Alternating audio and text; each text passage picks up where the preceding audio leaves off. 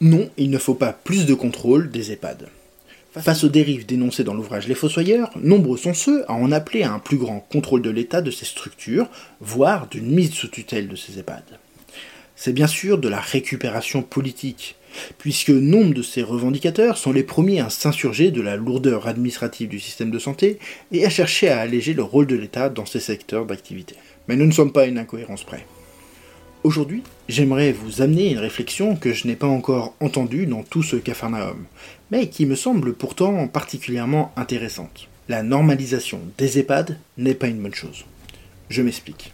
Nombreux en appellent à plus de contrôle. Et ce contrôle, comme c'est déjà le cas aujourd'hui, consiste à définir des critères qualité à atteindre et donc à normer les prestations, les espaces et les professionnels.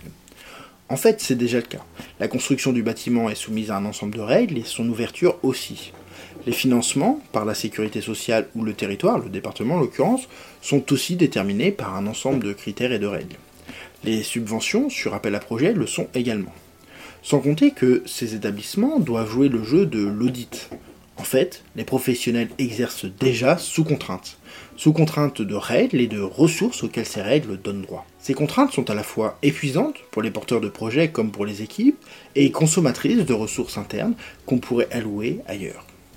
Plus de contrôle, c'est encore moins de ressources disponibles et une marge de manœuvre encore réduite. Pour au final des établissements qui se ressemblent tous.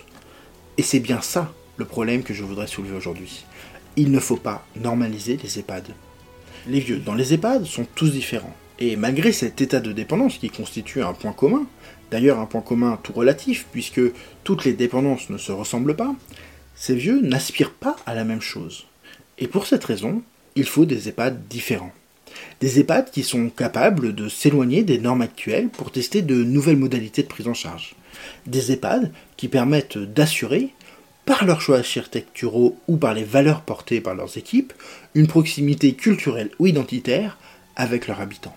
Pour certains, ce sera d'avoir des animaux en liberté dans l'établissement.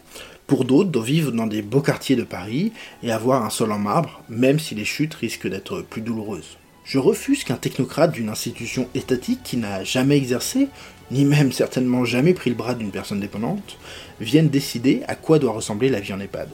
Je souhaite que les établissements gagnent en unicité, affirment leur spécificité, marquent leur différence et proposent en toute transparence quelque chose qui certes ne plaira pas à tout le monde, mais qui sera toujours mieux que quelque chose qui ne plaira à personne. Et ça, ça ne nécessite pas plus de contrôle, mais plus de soutien.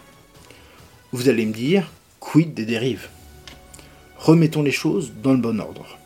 Il n'y a pas plus de dérives parce qu'il y a moins de contrôle, mais parce que l'on a perdu de vue l'objectif d'accompagnement au profit d'un objectif de réduction des coûts. De là découlent les maltraitances dénoncées dans l'ouvrage. Mais les contrôles ne permettent pas d'agir sur le réalignement des différentes parties prenantes autour du même objectif.